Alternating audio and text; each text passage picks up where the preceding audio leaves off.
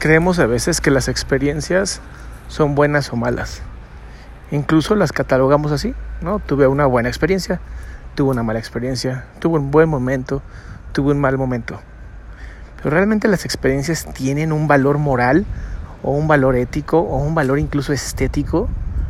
La realidad es que enjuiciamos desde el pasado, enjuiciamos desde donde vemos si algo nos pareció correcto o incorrecto, bueno o malo. Toda experiencia, cada cosa, proceso, momento que nos ocurre en la vida, no tiene un bueno o malo. Es neutral. Es nuestro ser, es nuestro juicio quien decide si algo es bueno o es malo.